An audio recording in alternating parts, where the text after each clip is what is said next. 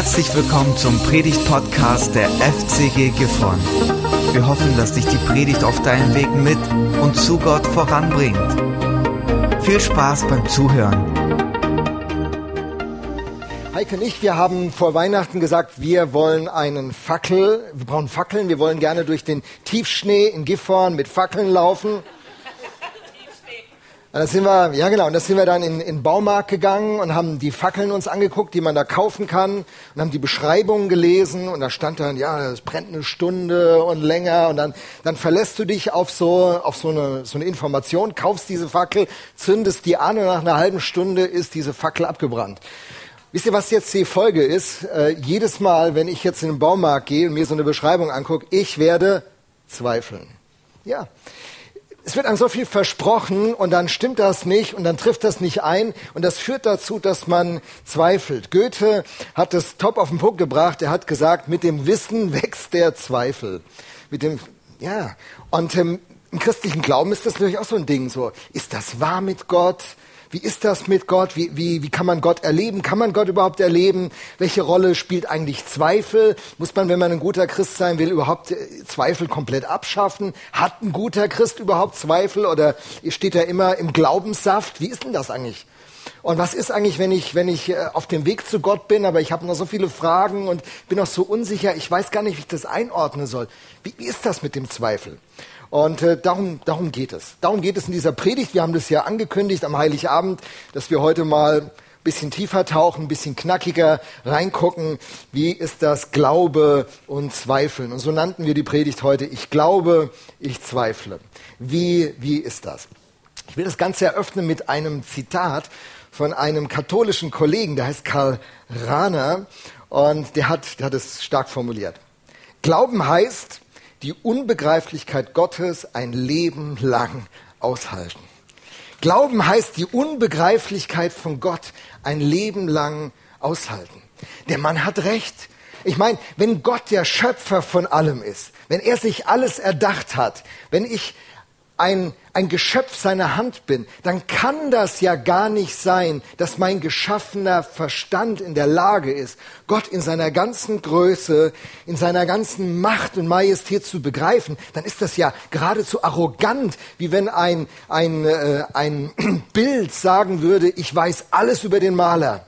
Ich begreife alles über den Maler. Hey, das Bild ist ein Ausdruck von diesem Maler, aber der Maler ist viel mehr als das Bild.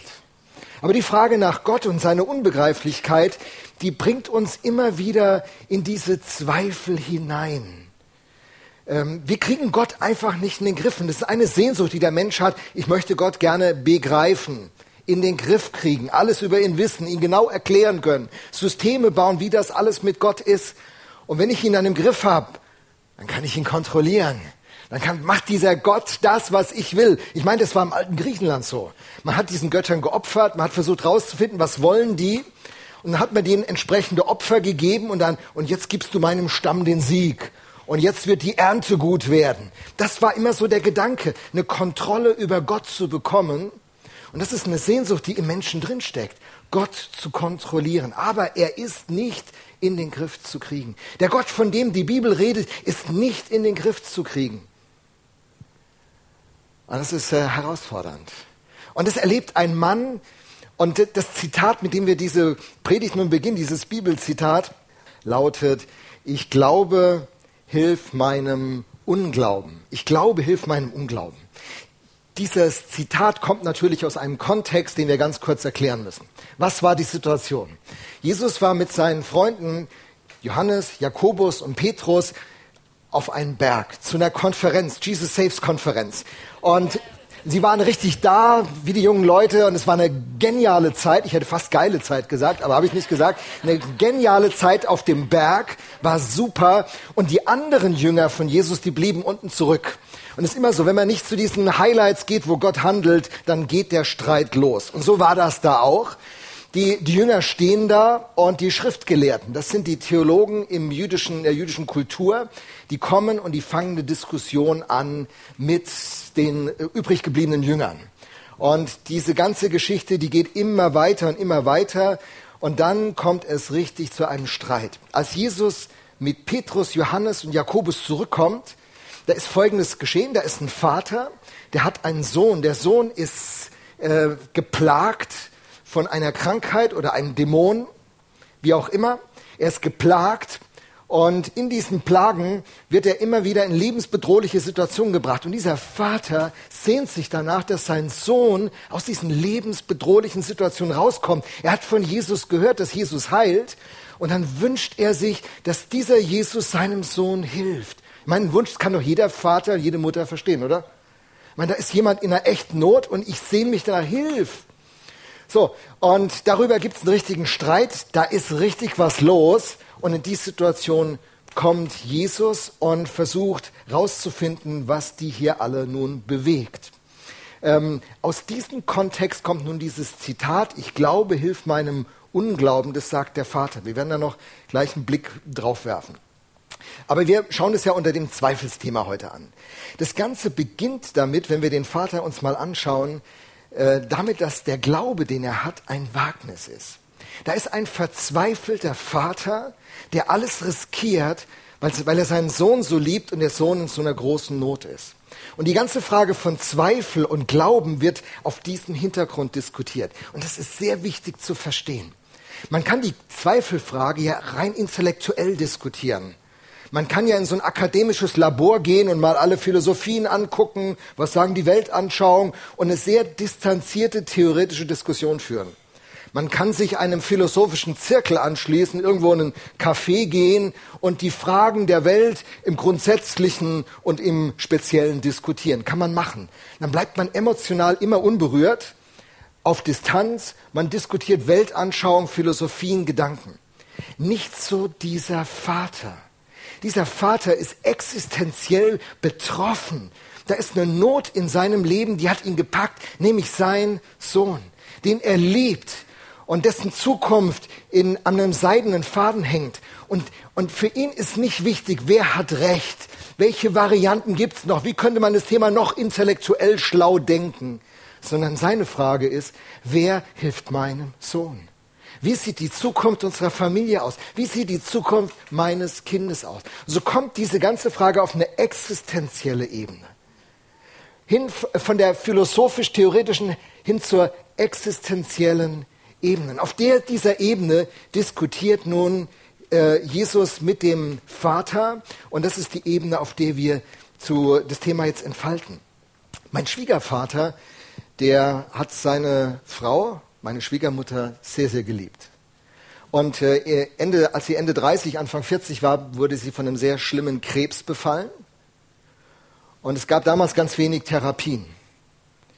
Mein Schwiegervater war selbstständiger Malermeister der hat alles eingesetzt, was er hatte.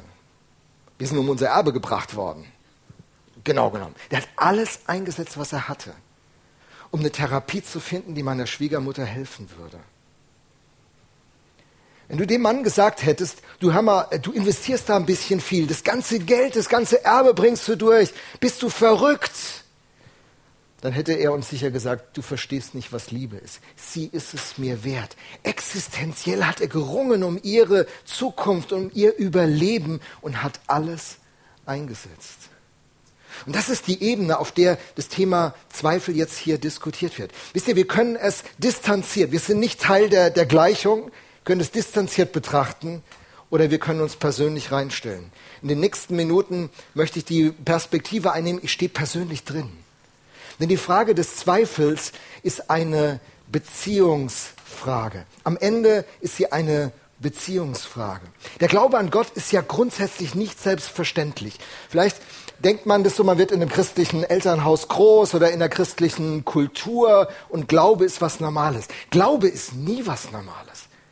Der, der Glaube ist immer ein Wagnis. Der Glaube ist nie selbstverständlich. Er ist ein Abenteuer manchmal, aber manchmal ist er eine, eine Bedrohung. Die meisten Menschen, die dieser Tage wegen ihres Glaubens verfolgt werden auf dem Globus, sind Christen. Du wirst Christ und auf einmal steht dein Leben in Gefahr. Hunderte von, von Millionen Menschen sind bereits in, in Verfolgungssituationen, werden wegen ihres Glaubens bedroht und bedrängt. Der Glaube, den hat man nie im Griff. Wir haben Kierkegaard an Heiligabend zitiert und von ihm gibt es noch ein anderes schönes Zitat, das uns hier in unserem Thema hilft und das geht so. Kierkegaard sagt, dass der Glaube ein mutiger Sprung ins Ungewisse ist, der aus der Hoffnung lebt, dass Gott einen auffängt. Das ist, das ist die, der Rahmen des Glaubens. Es gibt keinen anderen Rahmen, in dem wir glauben können. Mancher, der hätte gerne die letzte Sicherheit. Es gibt kein letztes Wissen über den Glauben. Kann es per Definition überhaupt nicht geben. Es kann maximal Gewissheit geben. Und in diesem Umfeld entsteht dieser Zweifel, den manchmal Christen äh, hassen wie der Teufel das Weihwasser. Man hat bloß nicht äh, Zweifel. Du solltest als Christ überhaupt nicht zweifeln. Du solltest glaubensfest sein. Und gleichzeitig sind da Zweifel in einem und die entstehen aus diesem Zusammenhang. Denn die, dieser, dieser Glaube, der, der Glaubensbegriff ist ein Beziehungsbegriff. Im Griechischen steht Pistis, das ist übersetzt als Glaube, aber das kann genauso als Vertrauen übersetzt werden. Die Geschichte mit Gott ist eine Beziehungsgeschichte. Die Geschichte mit Gott ist nicht ein System, dass du 20 Regeln kennst, die du runterrattern kannst und dann hast du dein Leben im Griff. Und wenn du alles richtig machst und alle Knöpfe richtig bedienst, dann läuft dein Leben. Mancher denkt, dass der Glaube so wäre. Und dann gehe ich zum Abendmahl und dann tue ich da noch ein bisschen was spenden und dann helfe ich da noch mit und dann, dann habe ich Kontrolle über Gott. Dann schuldet mir Gott den Segen. Und, und hey, auch in unserem Rahmen. Das sagen Leute, jetzt habe ich so viele Jahre in der Kirche mich eingebracht, jetzt habe ich mich so engagiert, investiert und jetzt, wo ist Gott jetzt? Das ist manchmal so, so ein Denken, ich mache das und Gott muss das machen. Aber so läuft das nicht. Es ist eine Beziehung. Und in dieser Beziehung gibt es nie dieses letzte Wissen. Es gibt maximal eine Gewissheit. Glaube ist eine Vertrauensfrage, die im Kontext einer Beziehung gelebt wird. Ich bin mit, mit Heike seit dieses Jahr 35 Jahre sind wir verheiratet. Sie sagt, sie liebt mich immer noch. Ich weiß nicht warum. Äh, weiß sie selber nicht. Ich liebe sie auch immer noch, 35 Jahre. Wir sind bald 40 Jahre zusammen. Ähm, ich konnte nicht wissen, ob unsere Ehe gelingt. Um mich herum zerbrachen viele Ehen. Es gibt kein Wissen in der Beziehung. Es gibt nur ein Vertrauen und eine Gewissheit aufgrund, wer sie ist und wie sie in anderen Bezügen sich verhält und umgekehrt auch. Und wir vertrauen einander. Und den Weg, den wir zusammen gehen, das ist ein Vertrauensweg, der nie fest in unserer Hand liegt. Und deswegen ist Glaube und Zweifel ein Geschwisterpaar, das wir nicht auseinanderbekommen. Und deswegen ist Zweifel immer so persönlich, denn wenn ich daran zweifle, dass Heike mir wohlgesonnen ist, ist es eine existenzielle Frage. Das ist nämlich eine ganz wichtige Beziehung in meinem Leben, eine existenzielle Beziehung. Und wenn ich Zweifel habe, dass Heike zu mir steht, ist es nicht nur ein intellektueller Gedanke, der mich beschäftigt, sondern es ist eine tiefe Verunsicherung, die mich im Kern meiner Existenz trifft. Und deswegen ist Zweifel ein Thema, das wir nicht ausklammern dürfen, sondern wir müssen es genau angucken. Das kann nämlich etwas in uns auslösen, was uns zutiefst zerstört, was die Beziehung zu Gott zerstört, was die Perspektive äh, dieser Beziehung völlig ruiniert. Glauben bedeutet immer Vertrauen und Vertrauen bedeutet immer, dass wir uns aufeinander einlassen. Sie hat sich auf mich eingelassen, das hat sie jetzt davon. Und umgekehrt auch. Wir haben uns aufeinander eingelassen. Sich zu vertrauen bedeutet, sich auf den anderen einzulassen. Ich meine, viele haben ja eine große Hoffnung. Ne? Wenn sie dann heiraten, wie viele Paare habe ich schon getraut in den 30 Jahren, wo ich Pastor bin? Und ich fragte, und wie ist eure Perspektive so? Ja, das wird super. Ja, das wisst ihr aber nicht. Doch, doch. Da sind wir ganz sicher. Denkst du, ja, ich bin schon länger im Geschäft. Äh, es gibt noch ein paar Überraschungen. Lass dich mal überraschen. Und wird das erste Baby geboren, so süß. Ne? Wir werden eine tolle Familie.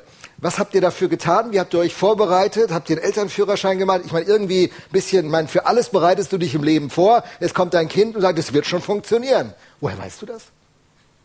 Bist du sicher? Weißt du, wie viele Familien nicht funktionieren in unserer Kultur, nur weil das Baby dich so süß anlächelt. Das heißt noch gar nichts. Du kannst nichts wissen. Du hast eine Gewissheit, die baut auf Vertrauen auf, auf Erfahrung auf, aber letztlich weißt du es nicht. Oder du trittst, äh, machst einen neuen Job. 1. Januar, ein neuer Job hat für dich begonnen. Deine Kollegen, du lernst sie gerade kennen. Du denkst, super Kollegen. Ich sag nur, wart mal ab. Arbeit mal ein halbes Jahr in der Abteilung. Wohn mal ein Vierteljahr in der Nachbarschaft. Dann wird sich zeigen. Dann wird es sich zeigen. Und es ist immer ein sich darauf einlassen. Und dieses Einlassen bedeutet immer auch ein Loslassen. Der Tübinger Theologe Eberhard Jüngel, der hat ein ganz tolles Wort dafür gefunden. Und dieses Wort heißt Entsicherung. Entsicherung. Wenn man diesen Vertrauensschritt geht, muss man sich entsichern. Es gibt ja Leute, die fliegen nicht gerne. Ne? Gibt es ja jemanden, der sagt, Fliegen ist nicht mein Ding, Flugangst äh, muss ich echt nicht haben, Fliegen so, ja, kann man gut verstehen. Ich meine, die Sicherheit, auf diesem Podest zu stehen, das kenne ich, da, hat, äh, da haben schon schwerere Leute wie ich drauf gestanden, das, das hält mich, ja, alles, alles gut. Aber weißt du, wenn du in so einen Flieger einsteigst, das ist eine Vertrauensgeschichte. Wird die Technik das alles leisten, was der Flieger vorgibt? Ist, war die Wartung gut? Haben die Jungs gut gewartet oder war die noch ein bisschen silvestertechnisch ein bisschen noch? Ne? Ich meine, der, der, der Pilot, hat der Pilot vielleicht Depressionen? Wird er den Flieger vielleicht gegen irgendein Bergmassiv fliegen? Ich meine, ich rede ja nicht von Sachen, die nicht passiert sind.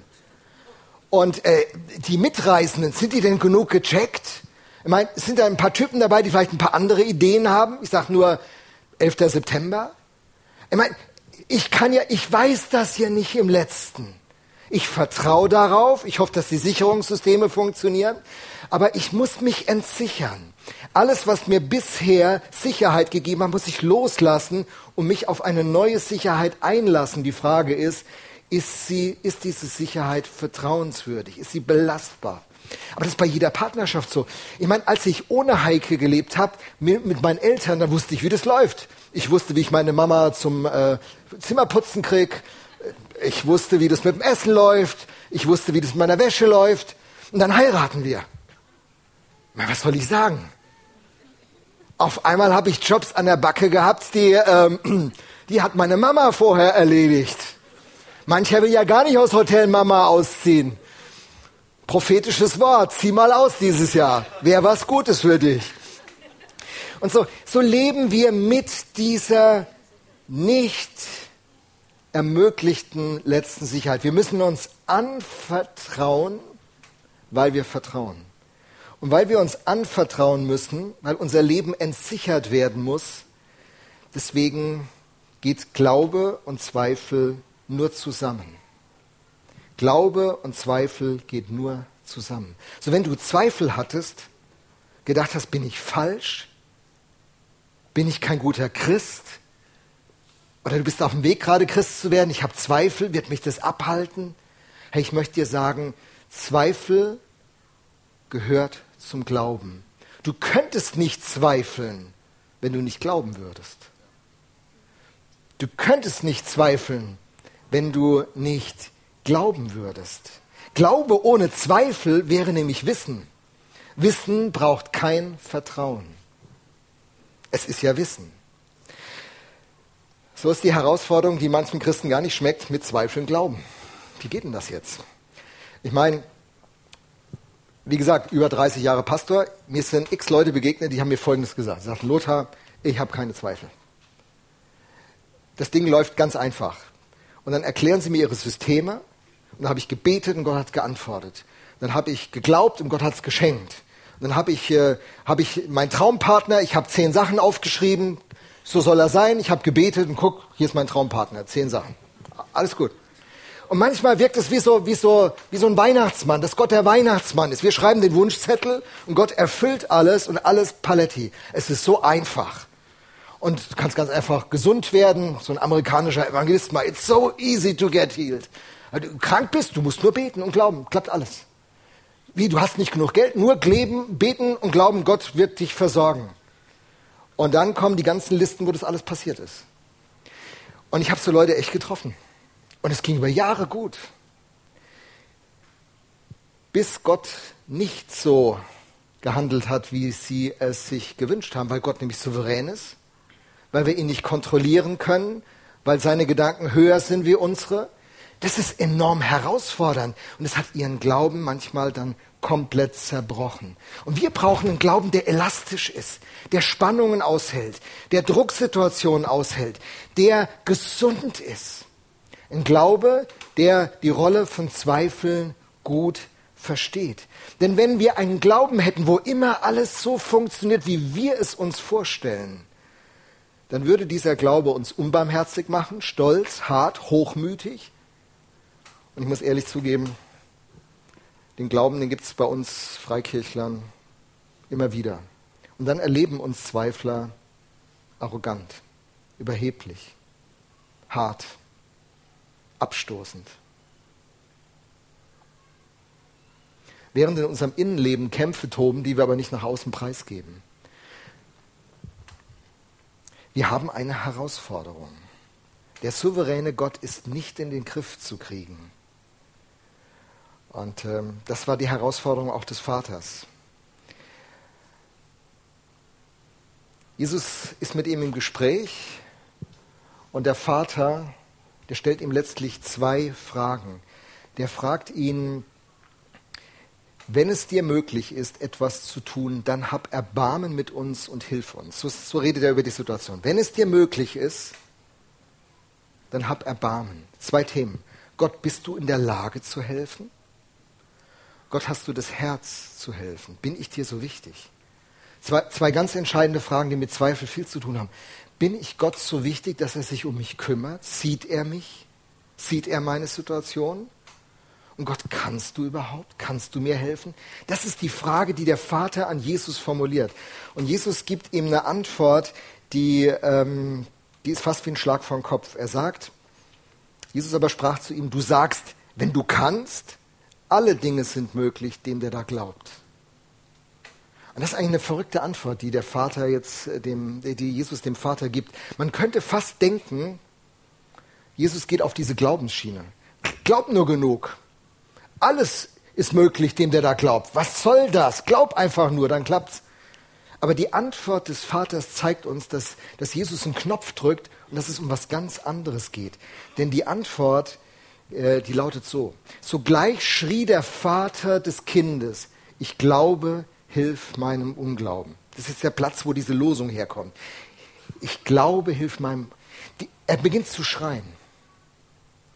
Gerade noch hat er über seinen Sohn gesprochen, sagt, hilf uns, hilf meiner Familie, mein Sohn ist krank, unsere Zukunft.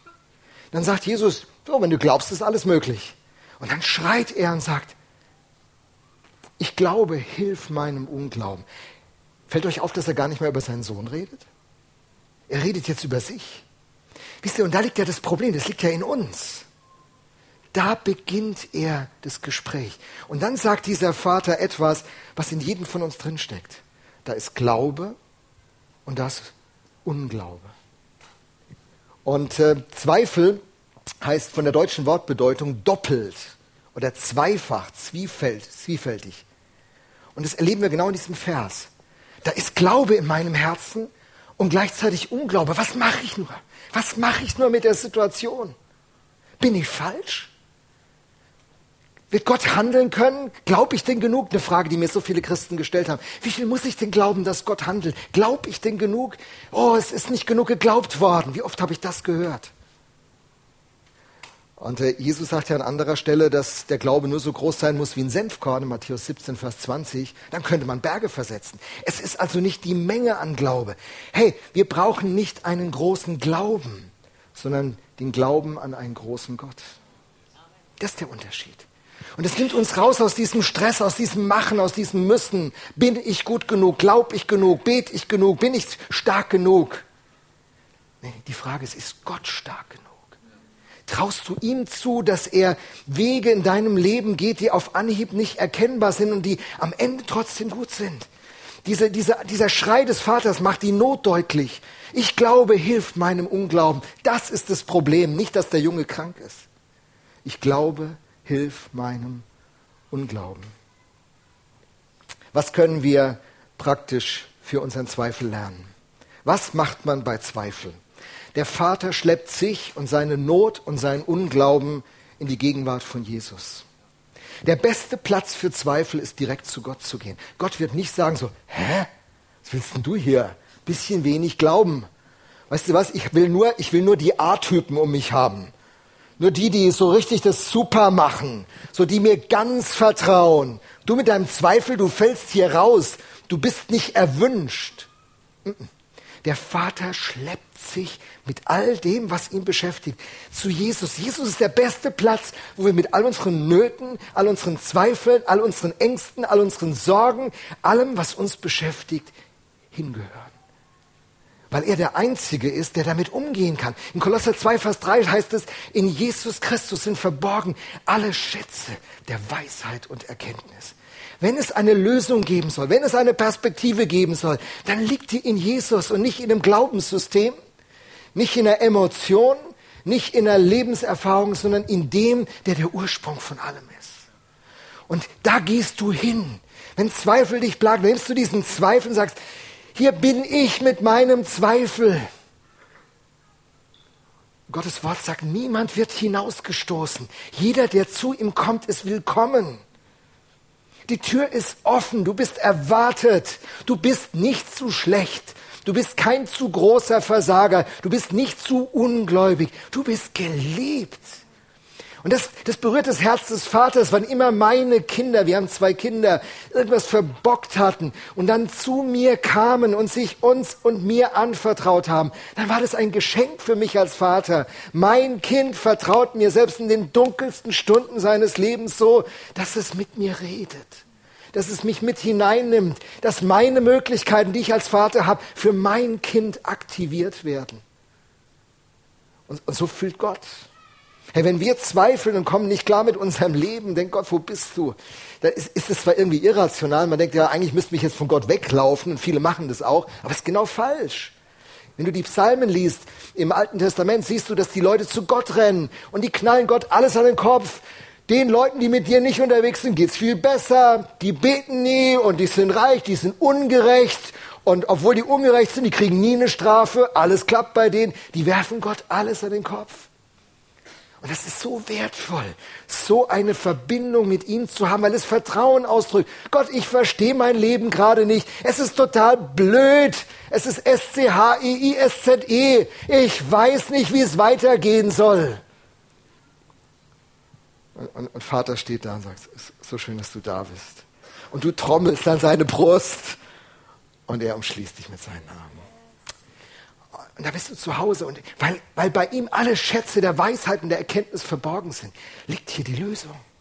Die Lösung liegt nicht außerhalb, die liegt nicht irgendwo, die liegt nicht in der Kirche, im Brauhaus, die liegt nicht in irgendwelchen Pastoren oder in irgendwem. Die liegt in Jesus Christus. Er ist das Zentrum. Und so, so, das können wir von dem Vater lernen. Wisst ihr, das haben seine Jünger auch gemacht. Wenn man am Ende des Matthäusevangeliums liest, dann trifft man auf den Moment, wo Jesus seinen Nachfolgern den größten Auftrag gibt, den sie jetzt noch haben. Geht hin in alle Welt, verkündigt das Evangelium allen Menschen, so einen riesen fetten Missionsauftrag.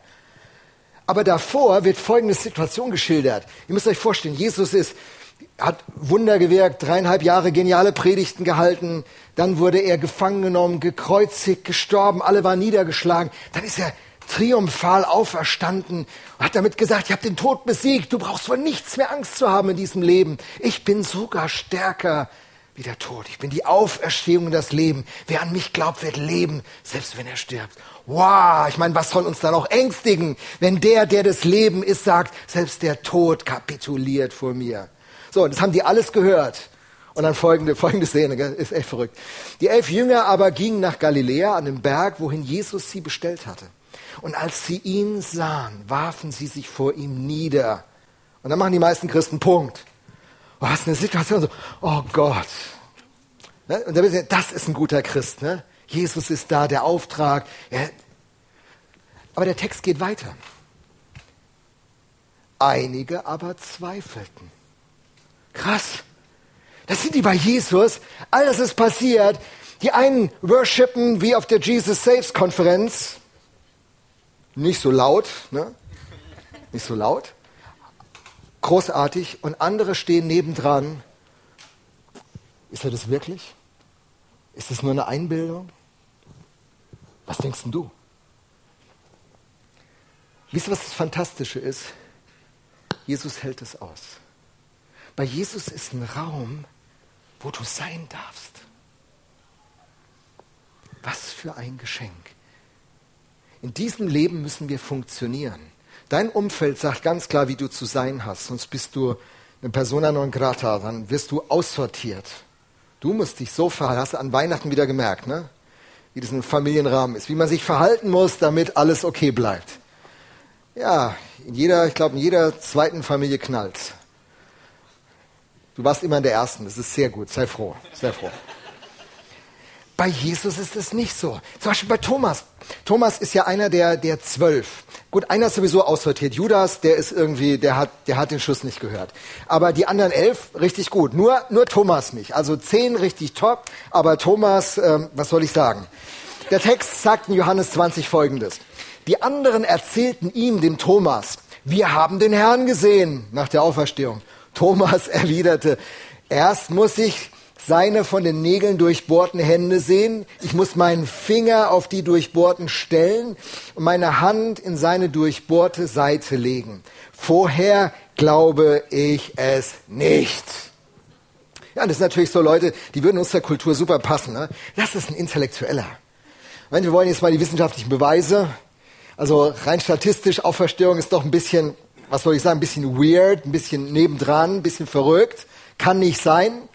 Wenn ihr das behauptet, nett, aber kannst du echt knicken, ist ja gut. Ich meine, wenn dir der Glaube hilft, ich bin ja tolerant, alles gut, du darfst es schon glauben, kleiner Naivling. Aber ich, ich habe einen Durchblick. Weißt du was, wir müssen hier mal einen wissenschaftlichen Check erstmal fahren. Nägel, Hände, ich muss da mal Seite, ich muss das alles checken. Acht Tage vergehen, folgende Situation. Acht Tage später waren die Jünger wieder beisammen. Diesmal war auch Thomas dabei. Mit einem Mal kam Jesus, obwohl die Türen verschlossen waren, zu ihnen herein. Ich meine, das müsste den Thomas wieder mal die Kinnlade runterzausen lassen. Oh, Jesus!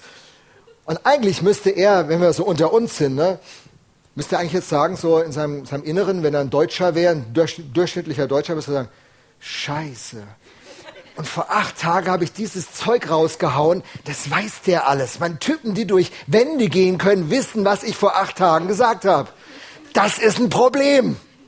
Das ist ein richtig großes Problem, müsste er jetzt eigentlich so denken. Er trat in ihre Mitte, Jesus, grüßte sie mit den Worten, Friede sei mit euch, Shalom. Oh Mann, und Thomas muss denken so, oh, jetzt nimmt das Unglück seinen Lauf. Nein. Dann wandte er sich Thomas zu. Die anderen, ja, ne? Naivling, wenn du es glauben willst. Thomas, jetzt kriegst du auch deine Lektion. Man trifft sich im Leben immer zweimal. Und jetzt trifft dich dieser Jesus. Ich bin mal gespannt, was das für eine Nummer jetzt wird. Jesus sagt zu Thomas, leg deinen Finger auf diese Stelle hier und zieh dir meine Hände an. Reich deine Hand her ich meine, dass der sagt, reich deine Hand her, der, der wollte die Hand nicht geben. Der hat mir, ich meine, ich mein, ihr müsst euch die Situation mal vorstellen. Jesus, Thomas, Schnappatmung.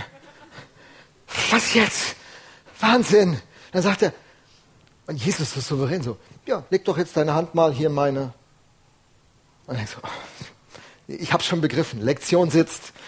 Und er geht, guckt, dass er nicht runterfällt.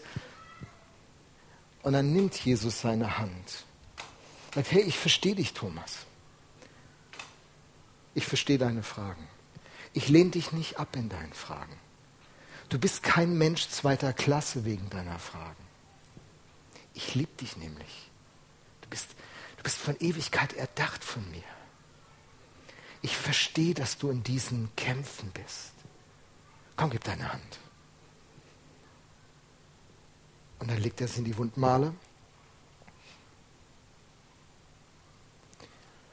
Und dann sagt er zu ihm, und ich meine den liebevollen Ton zu hören, und sei nicht mehr ungläubig, sondern glaube. Thomas sagte zu ihm, mein Herr und mein Gott. Jesus versteht, wo wir unsere Kämpfe haben. Jesus versteht, wo unsere Zweifel ihren Ausgang nehmen. Er weiß, wie er uns abholen muss. Unser Punkt ist, dass wir zu ihm gehen und uns ihm zumuten, all unsere Fragen stellen. Wir sind kein Störfaktor vor Gott. Ich habe hunderte von Büchern in den letzten 40 Jahren gelesen, die, die sich mit den kritischen Fragen zum Glauben beschäftigt haben. Ich wollte wissen, ist es ist es glaubwürdig, was in der Bibel steht? Ist es glaubwürdig, was berichtet ist? Ich habe mich intensiv damit auseinandergesetzt. Das ist so wichtig. Man muss Antworten finden, die auch intellektuell redlich sind. Das ist okay. Wir werden im Rahmen von Connect in diesem Jahr werden wir eine Kleingruppe anbieten, wo man diese Fragen für Skeptiker stellt und bewegt, nach vorne und hinten buxiert und darüber nachdenkt und reflektiert. Wir wollen es wissen. Aber in all dem ist eins so wichtig zu wissen, wir werden Gott nie ganz begreifen können. Es ist nicht möglich, Gott ganz zu begreifen. Aus Gründen, die ich am Anfang der Predigt genannt habe. Curtin Boom hat eine Illustration dafür verwendet. Ich habe sie gefunden im Netz und zeige sie euch mal. Sie hat ein Stickdeckchen gehabt und hat gesagt, diese Rückseite ist unsere Sicht. Schaut euch mal die Rückseite an. Die Fäden gehen kreuz und quer. Man erahnt eine Form, aber eigentlich ist alles ein Chaos. Und so sehen wir oft unser Leben. Gott sieht es von der anderen Seite, wir sehen es von dieser Seite und fragen uns, warum muss der Faden jetzt so laufen? Ich kann den Sinn nicht erkennen, warum das wieder so und so ist. Ich verstehe nicht, was Gott mit meinem Leben hat. Eigentlich lief alles so gut und jetzt ist alles so kreuz und quer. Ich begreife Gott nicht. Und das ist die Sicht, die wir zeitlebens haben werden. Weil Gott viel größer ist wie wir, ist es unmöglich, ihn zu erfassen. Das ist unser Bild und dieses Bild fordert uns raus. Manchmal bringt uns dieses Bild in Zweifel. Bin ich wirklich noch auf dem richtigen Weg? Ist es wirklich sinnvoll, was wir hier machen? Und der Tag, der kommen wird, ist der. Das wird umgedreht und dann sieht es so aus. Und daran arbeitet Gott gerade. Nur sind wir nicht in der Lage, wir sind nicht sein Level, wir spielen nicht in seiner Liga, um ihn in allem zu verstehen. Und diese Lücke, muss mit Vertrauen überbrückt werden. Wenn ich zu Heike gegangen wäre am Tag unserer Hochzeit, du musst mir einen Beweis liefern, dass du mich liebst und für immer zu mir stehen wirst. Was hätte sie denn machen sollen? Beziehungen funktionieren so nicht.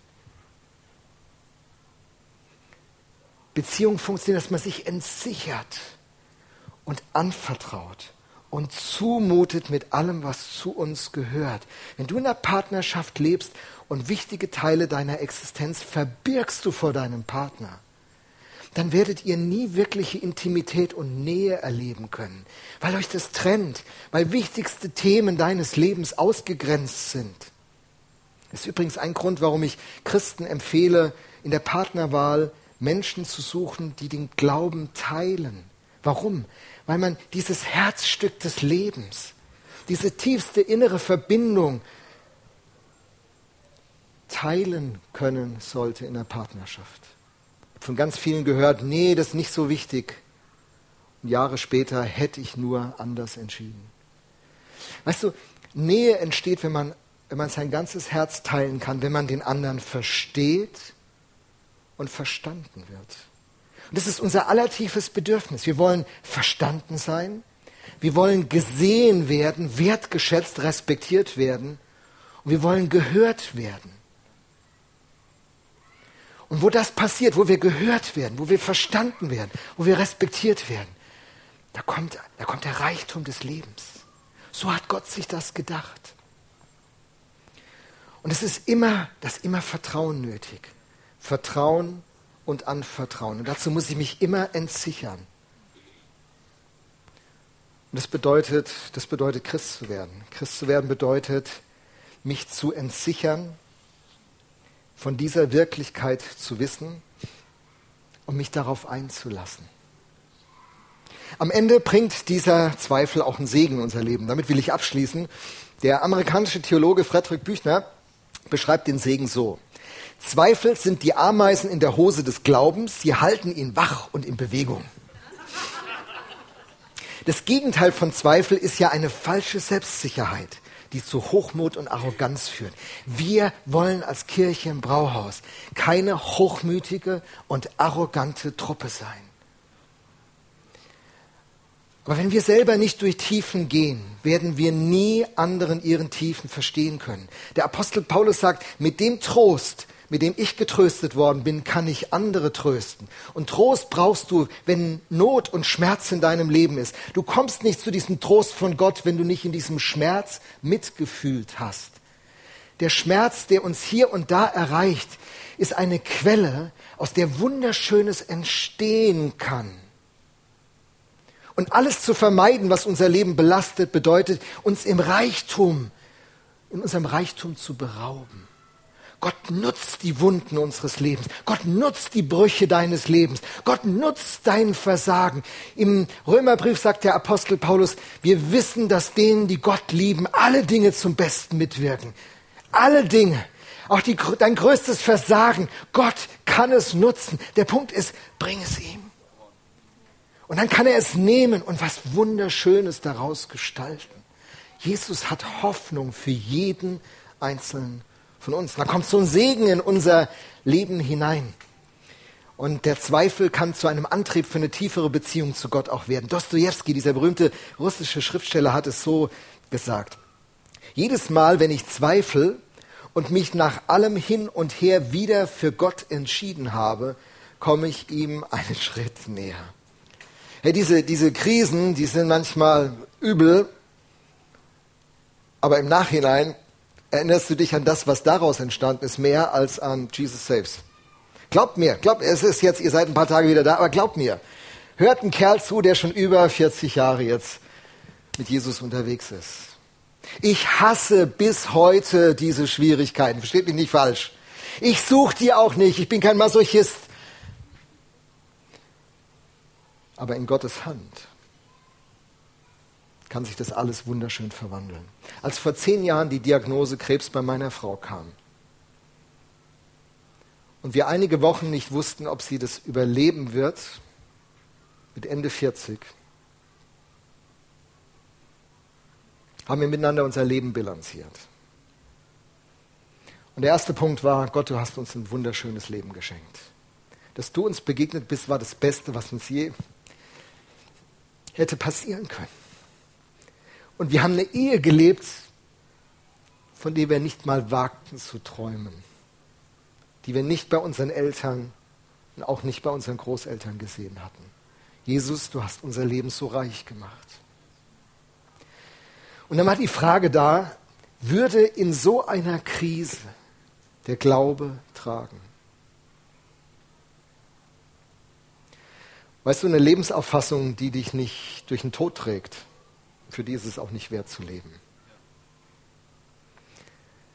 Und es war der Moment, den kannst du nicht beweisen, den kannst du auch nicht vorbauen. Das ist der Moment, der kommt und dann bist du existenziell ausgeliefert. Und alle Gedanken, die wir hatten, waren existenziell.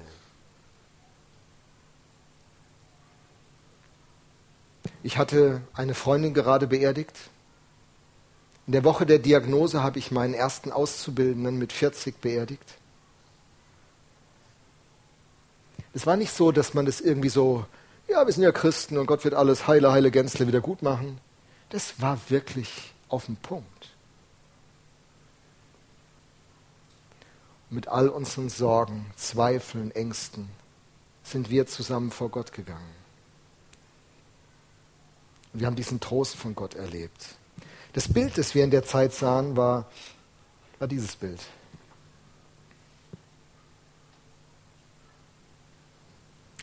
Uns sind noch ein paar Jahre geschenkt, wir sind recht dankbar dafür. Aber der Punkt, auf den wir hinleben, ist dieser Punkt. Und den möchte ich herausfordern, wenn du an 2020 denkst. Vielleicht ist deine Erfahrung im Moment die. Aber Gott hat dich genau deshalb hierher gebracht, dir das zu sagen. Du bist nicht verkehrt. Komm mit allem, was dich ausmacht, plagt, beschäftigt, deine Geschichte ist. Komm zu mir. Ich bin dabei, das zu machen. die Schönheit deines Lebens, die Schönheit meiner Berufung für dich. Ich habe sie nie aufgegeben. Gottes Gaben und Berufung gereuen ihn nicht. Glaube und Zweifel, zwei Geschwister. Der eine wird viel stärker werden. Der Glaube wird wachsen. Er wird zunehmen. Der Zweifel wird immer mehr sich verflüchtigen. Wissen im objektiven wissenschaftlichen Sinne wird es nie geben, solange wir auf dieser Seite der Wirklichkeit sind. Gewissheit, die sogar durch Todesstunden trägt, die wird es für immer geben. Jesus Christus ist die Ursache, die Quelle, in ihm sind verborgen alle Schätze der Weisheit und Erkenntnis. Setz auf Jesus 2020. Amen. Vielen Dank fürs Zuhören. Bei Fragen kannst du uns eine E-Mail an info at fcg-gifhorn.de schreiben und wir geben unser Bestes, deine Fragen zu beantworten. Bis zum nächsten Mal.